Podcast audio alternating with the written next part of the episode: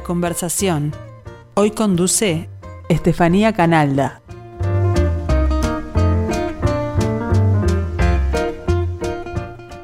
Bienvenidos a la conversación de los lunes. Hoy nos acompaña Sandra Bentancor, maestra y escritora dedicada a los libros juveniles, segunda invitada de nuestro ciclo dedicado a la LIG, la literatura para niños y adolescentes. Sandra, gracias por acompañarnos. Muchas gracias a ti por invitarme a este espacio. Un gusto para mí. En 2016, Sandra publicó Vacaciones Peligrosas, nominada al Bartolomé Hidalgo de la Cámara del Libro, que terminó siendo la primera entrega de una saga juvenil protagonizada por el grupo de amigos Los Inigualables. En 2017 le siguió La Cacería del Fantasma, en 2018 Hijos del Pasado, en 2019 la desaparición de Sofía, una especie de spin-off centrado en una de las inigualables, Sofía, el último tomo de la saga se publicó en 2020, Terror en la Garganta del Diablo. Sandra, como te decía antes de arrancar, yo estaba convencida de que eras profesora, porque tus libros son más para adolescentes que para niños, pero en realidad hace 35 años que sos maestra. ¿Cómo te fuiste volcando hacia ese público más grande?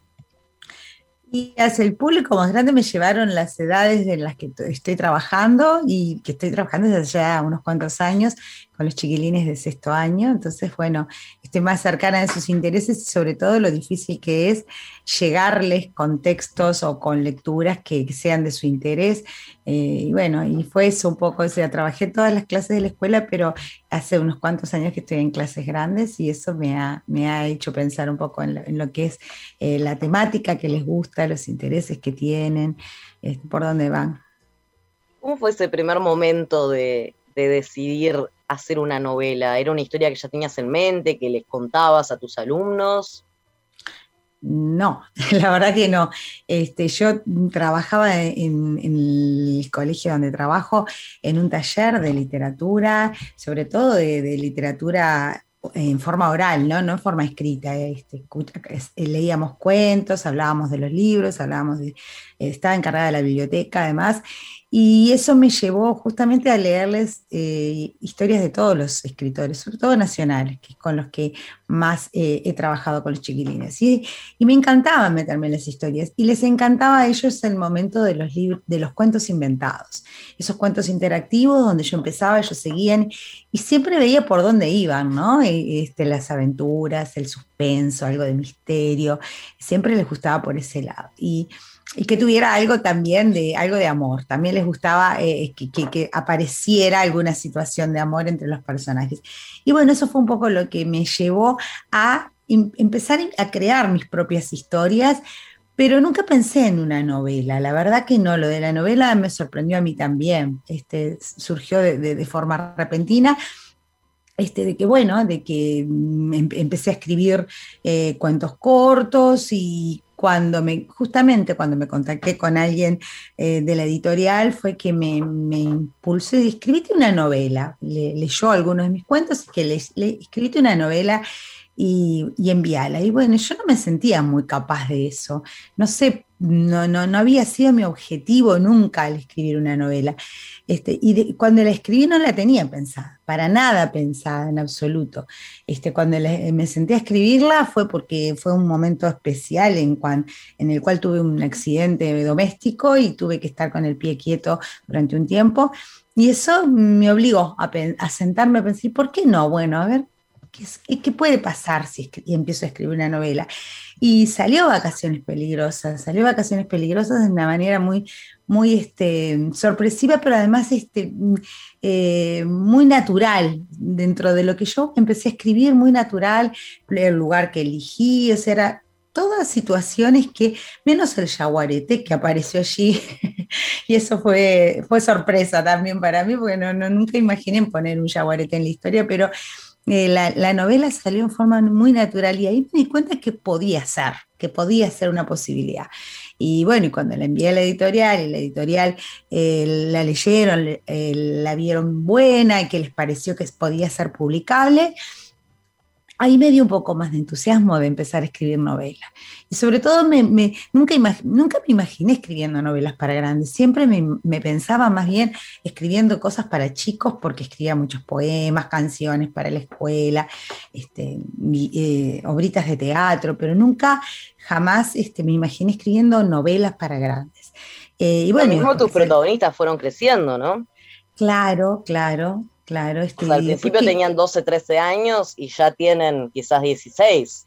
Claro, claro, sí, sí. Empezamos, empecé con la, franja etaria de los 11, 12, fin de la escuela y comienzos del liceo. Y ahí seguí, de ahí para adelante seguí, siguieron creciendo. Eh, y junto con ellos crecía, crecía eh, más el, suspenso y el misterio, trataba de, darle un poco más de color a, cada situación. La, primera trató de ser un poco más inocente ¿no? en lo que era este, el, suspenso, pero eh, como que fui creciendo a medida que los personajes también crecían y bueno, y dándole un poco más de color a cada escena, pero no me imaginaba nunca que iba a escribir este, la última cuando escribí la primera, pensé que la primera iba a ser la única.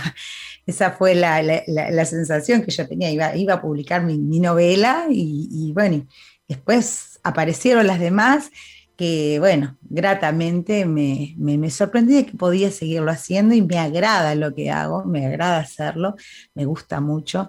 Este, y no, no soy profesora de literatura, soy maestra que se ha visto en la necesidad de crear historias para sus alumnos, para, para acercarlos al conocimiento de una manera más natural y de ahí empecé un poco eh, más allá de que sí, siempre literatura fue una de las, de las materias del, liceo que me gustaba más, obviamente, pero más allá de eso, este, no, no, no, no soy profesora. ¿Te imaginas desprendiéndote de estos personajes algún día, dejando ir a los inigualables? ¿O los querés demasiado? Mm, todos los años tengo la intención, con, la, con, con el cuarto libro, La desaparición de Sophie, tenía esa intención de irme despegando, pero cada vez que, mm, eh, presento el libro con el alumnado, con los chiquilines, ellos mismos me van pidiendo otra parte más de la saga, otra parte. Y bueno, ahora estoy escribiendo otra parte de la saga, pero sí quiero desprenderme porque creo que no, no es lo único que podría eh, llegar a escribir. Quiero porque también es un desafío para mí, porque también estoy bastante cómoda escribiendo con estos personajes, ¿no? Los conozco, sé por dónde van, sé los intereses de cada personaje, este, y, es más cómodo escribir, continuar la saga, aunque tenga que crear este, nuevas historias. Difícil es crear nuevas historias con los mismos personajes, pero eh, me siento cómoda con ellos. Pero sí, mi, pensamiento está en, el futuro, sí, hacer otras, otras cosas, otros libros. Pero no sé, no me veo escribiendo tanto para chicos. Creo que sí voy a seguir para más grandes, que, la, la, etapa juvenil es la que más me gusta. ¿Por qué? No sé si porque yo empecé a descubrir la literatura en mi juventud. Quizá por eso este, los libros fascinantes los empecé a, descubrir, porque cuando era niña no, no teníamos este acceso que tienen los chiquilines hoy a la literatura. En mi familia inclusive no, no me fomentaron demasiado el tema de la literatura. Mis padres no terminaron la escuela, entonces era muy difícil que ellos me pudieran introducir en el mundo literario. Este, me compraban libros, los libros que iba necesitando, no los que a mí me hubiera gustado tener, obviamente, pero los que ellos tenían al alcance en sus posibilidades de, conocimiento y económicas también, porque no era tampoco situaciones muy fáciles de, resolver ir a comprar libros. Se compraba lo que se necesitaba y los libros en su situación no, no era lo más necesario. Yo iba a la escuela, me gustaba muchísimo leer, sacaba libros de la, biblioteca escolar, eh, la biblioteca de, la clase, del aula, eh, y me los llevaba a casa y para mí era un deleite. Y mis primeros libros aparecieron cuando yo tenía unos 8 o 9 años, que recuerdo que mis padres me regalaron para un día del niño este, eh, Alicia en el País de las Maravillas, ya te digo, tenía 7, 8 años, y La Isla del Tesoro. No me olvido de esos libros. Después más tarde vino otro libro que se llamaba Corazón y en la adolescencia o más cerca de la adolescencia, eh, mi abuela, yo, o sea, tenía 10 años, tengo más cerca, pero tenía 10 años, me regaló un set de libros que hoy se los regalaría a un niño seguramente de, de, 4 o 5 años, porque eran de esos de hoja dura. Pero yo amé tanto esos libros que los tengo hasta el día de hoy, porque fue un regalo de mi abuela por un lado, pero además porque eran preciosos, eran libros que para mí nunca había conocido libros así, este, de tapa dura, con toda, toda esa forma de, no, no eran este, de dibujos, sino parecían personajes creados este, con ropa, con tela y todo, o sea, eran, parecían hasta tridimensionales. Este, eran preciosos esos libros y yo los amé tanto que, bueno, no solo los conservé, sino que ahí empezó como mi amor profundo con los libros, ¿no?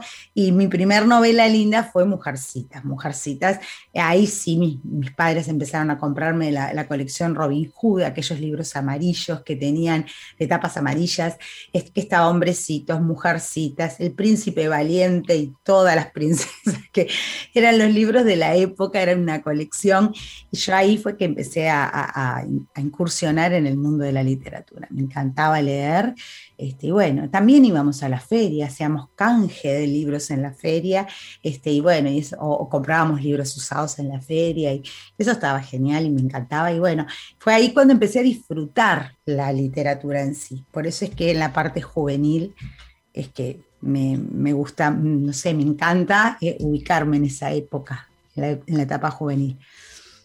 Sigamos conociendo un poco más de Sandra Bentancor, por ejemplo, ¿qué lee? Dice que lee de todo, sus gustos son muy variados, algunos de sus favoritos son Alejo Carpentier, Gabriel García Márquez y Julio Cortázar. Ha leído todos los libros de Isabel Allende y de Carlos Ruiz Zafón. Dice que cada vez que lee algo de Eduardo Galeano aprende y la deja pensando. Benedetti también le encanta su romanticismo y amor hacia su esposa Luz, tanto como hacia su patria. Los temas que prefiere son el suspenso y el misterio, un título que recomienda la trilogía de Nora Roberts, Crónicas de la Elegida, el último libro que leyó, Los Abismos, de Pilar Quintana, novela ganadora del premio Alfaguara. Pilar Quintana, que la tuvimos hace poco en el programa. Si nos volvemos al Uruguay de la literatura para niños y para jóvenes, ¿qué imagen tenés, Sandra, del panorama, de lo que se está produciendo? ¿Qué uruguayos te gustan? Bueno, yo tuve la oportunidad de conocer muchos escritores, eh, por un lado porque trabajé con, en el caso de, trabajé con Helen Melando, fuimos compañeras de trabajo, compañeras de, de, de, Omnibus, siempre nos decimos eso, este, compañeras del 185 donde viajábamos y, y ella charlaba mucho conmigo de lo, de lo, que estaba escribiendo, ya estaba en esa etapa, en esa época en los primeros libros. Entonces como que de algún modo yo vine a hacer sus libros, este, sus historias, y me gustó muchísimo el estilo de Helen. Eh, y después tuve la oportunidad de conversar muchísimas veces con Ignacio Martínez, que también sus libros me encantaron siempre. los autores nacionales para mí fueron como mis formadores de algún modo, porque además desde el taller y desde la biblioteca del colegio tenía acceso a todos, porque yo compraba todos los libros de los autores nacionales.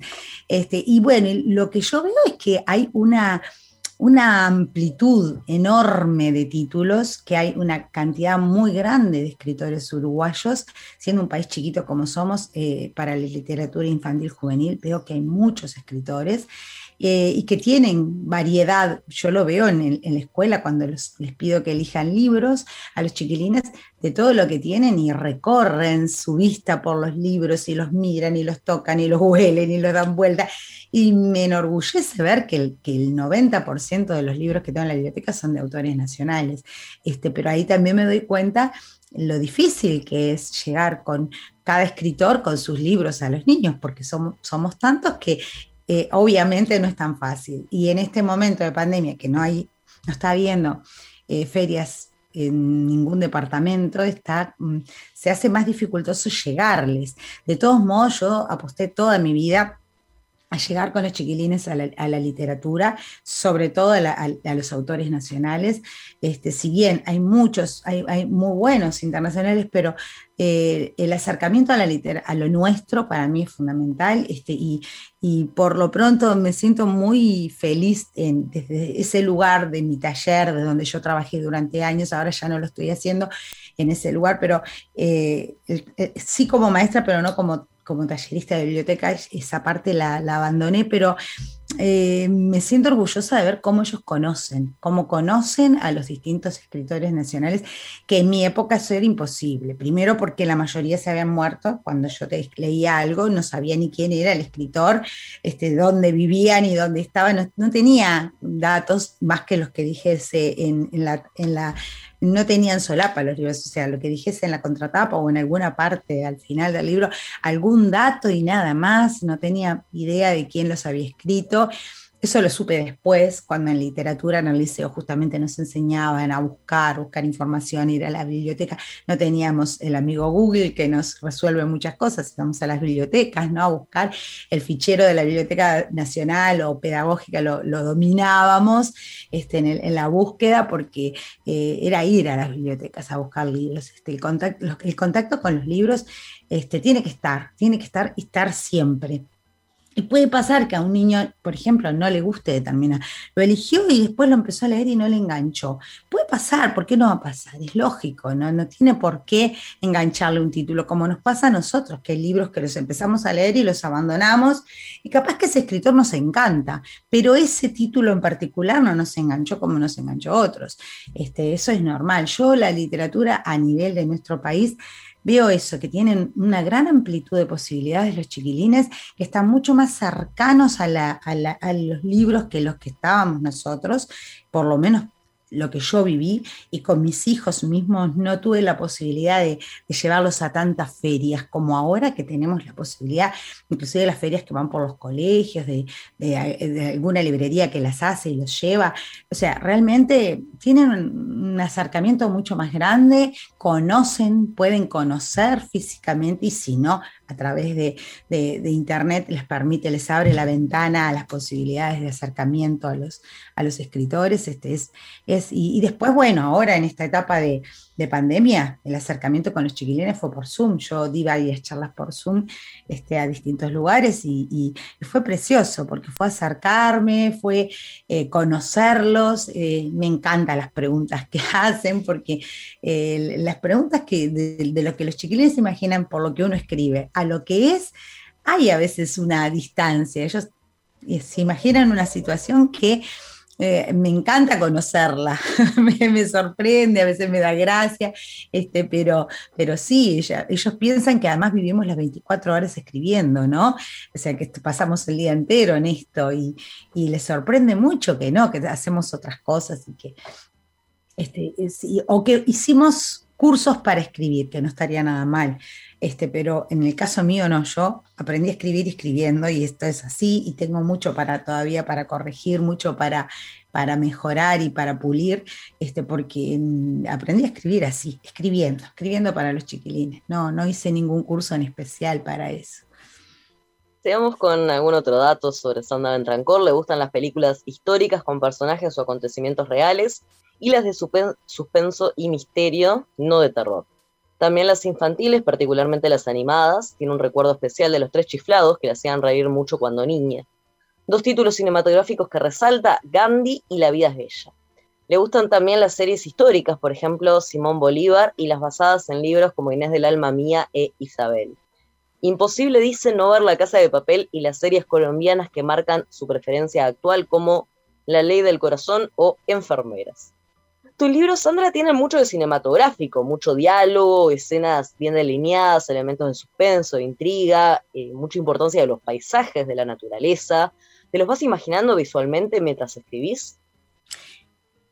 Las novelas que escribí, todos los lugares los conocí primero, porque si no, no los hubiera, entonces los tenía dominados en mi cabeza ya esos lugares, inclusive el, último libro de la saga, eh, El terror en la garganta del diablo, iba recorriendo el lugar yo con mi cabeza primero antes de llegar hasta escribirlo, es cómo, cómo lo viví cuando fui, cuando estuve en ese lugar. ¿Por qué? Podía ser un lugar inventado perfectamente, porque en la ficción todo, todo vale, pero eh, me gustaba, me gusta esa parte de realismo que le puedo dar como, como el, balneario Marindia o como eh, el Águila de Atlántida o como el parque de vacaciones de, de, Utiantel, que ahora ya no se llama más así. Pero que, ese, lugar también lo conozco muy bien.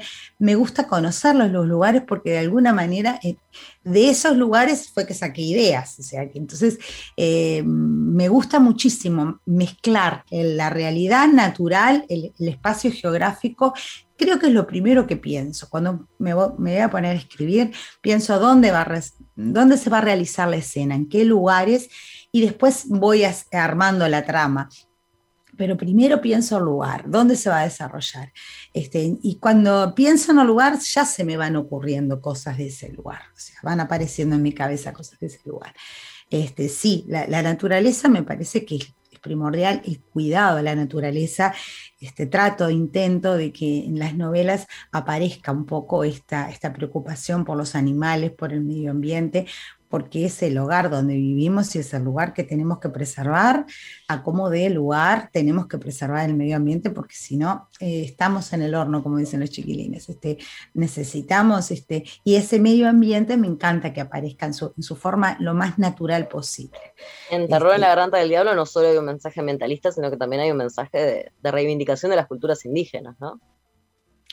También hay mucho de eso. Este, me, me siempre me gustó, las culturas indígenas siempre me atraparon, ya sean este, del Uruguay como sean eh, de América en general, eh, llámese México, llámese Perú, llámese eh, Argentina, Paraguay, siempre me gustó muchísimo, me gusta, me encanta indagar en los nombres y de dónde salieron y qué, qué raíces tienen, este, y pensar, por ejemplo, que nuestro país tiene un nombre guaraní y aquí eh, nos llaman la nación charrúa y no tenemos palabras en charrúa, no usamos ninguna. Este, realmente creo que sí, que solo gualicho viene del charrúa, gualich, de los charrúas, pero las demás son todas de origen guaraní. O sea, y quiere decir que nosotros tenemos una fuerte, un fuerte arraigo con la tierra que lamentablemente en nuestro país hubo un desarraigo de los indígenas, no quiere decir que no lo tengamos, porque mantenemos hasta el nombre de nuestro propio país, o sea, mantenemos mucho y eso es como pegarnos a la tierra, ¿no? Muchas veces en estas situaciones de horror de la pandemia he pensado, eh, qué felices eran los charrúas, qué felices eran los que vivían de otra manera, ¿no? Que, no tenían algunas preocupaciones, pero sí, este, son las raíces, las raíces latinoamericanas. Eh, que, no son solo europeas, nosotros estamos muy impregnados porque somos descendientes de la mayoría de europeos, pero, pero las raíces latinoamericanas para mí este, son fundamentales. de, dónde salió nuestro territorio, de dónde salió América y, cómo, cómo fueron surgiendo los distintos pueblos y, cómo llegamos a lo que somos hoy, ¿no? Así que sí. un tema que aparece, este, otro tema que aparece en, varios de estos libros es el coqueteo con lo místico, con lo fantástico. Bueno, por ejemplo, la, posible presencia de un fantasma, ¿no? Que, es, que está en el centro de uno de los libros. En el último también hay como se insinúa que hay, que una cuestión mística en torno a la desaparición de Federico. En este universo, en el universo de estos libros, ¿existe la magia? ¿Existen las cosas sobrenaturales? Ah, sí, me encanta. no lo puse más porque no sabía hasta dónde tantear este, con lo muy místico y que dejara de ser realista. Me gusta la mezcla, me gusta que haya mucho realismo, pero también este, eh, elementos místicos o personajes que hagan, eh, provoquen esa, situación mágica, ¿no? El chamán, en este caso del último libro, con, toda la telepatía y todo eso, a mí no me pasó nunca de tener telepatía con otra persona, pero este, sí, los fantasmas que me, gusta también, en algún momento voy a, incursionar por el tema de, de lo metafísico, sí, sí, sí, me gusta, eso me gusta, me gusta bastante. Después mirando esta saga, por ejemplo, la desaparición de Sophie se va a una cosa más, más realista, cruda, hay un secuestro, hay un vuelco hacia lo policial, el presente de la narración transcurre en una comisaría donde distintos invitados de la fiesta donde desapareció Sofía van dando declaraciones y ahí se reconstruye lo que pasó esa noche. ¿Cómo te llevaste con esa construcción del, del relato policial? El relato policial, bueno, tuve que averiguar, tuve que investigar, tuve que investigar como en todas las, novelas, siempre tengo investigación o geográfica que la he hecho en, varios, en varios lugares con distintas personas para eh, establecer contactos. Lo hice con Marindia, lo hice con, el parque de vacaciones, bueno, cuando estuve en Cataratas, este, y, en, la desaparición de Sofía tuve que hacer investigación de cómo, cómo se hace en lo policial, cómo se lleva a cabo una investigación, si se puede o no se puede, este, tomar el celular de alguien y mirarle los, los mensajes que tiene, qué, qué órdenes se necesitan o qué no, este, si, precisan orden judicial, si no precisan, este, qué cosas se pueden hacer y qué cosas no. Eso me, informé por, por vía de, personas, eh, policías que, me informaron, me, me, pasaron cómo, cómo se hacen los procedimientos, ¿no? Y, y después la desaparición de Sophie también lo que, lo que buscaba también es eh, mostrar esa otra vida, esa otra situación, de una vida muy perfecta de, de uno de los personajes, a la situación de desamparo, de deterioro, de que llevó a alguien a delinquir a ese nivel. Y, siempre me gusta ponerme en los dos lugares, ¿no? Ponerme en la situación del uno y en la situación del otro. Cómo se siente eh, el, que está muy bien y es, secuestrado y el que está muy mal y secuestra, o sea, el secuestrador y la víctima, ¿no? Y me gusta ponerme en los dos lugares porque considero que las dos son dos personas que viven en este mismo planeta, que viven en esta, que en este caso vivían en la misma ciudad y que tenían edades similares y que tenían intereses similares. Sin embargo, lo que llevó a uno a una cosa y el otro a otra. Este, me gusta ponerme en esa situación y ese creo que fue también un poco como buscar abrir la ventana de la comprensión o de comprendernos un poquito más, no de aceptar, sino de comprender, de, tratar de no prejuzgar tan rápido a veces como somos los seres humanos de prejuzgar situaciones, sino de buscar un poquito la comprensión de, del otro, de qué pasa por la cabeza, qué pasa por esa situación para llegar a eso, este, de entender, de escuchar, de saber. Eh, un poco fue eso, ¿no? Y, toda la, parte policial, este, es, como más policial esa, esa novela. No lo había pensado, pero sí es como un poco más policial. Sandra Bentancor, se nos ha acabado el tiempo. Muchas gracias por acompañarnos. Muchas gracias a ti por, por este espacio y este encuentro. Y bueno, a leer Vacaciones Peligrosas. Un abrazo grande, que pases muy bien.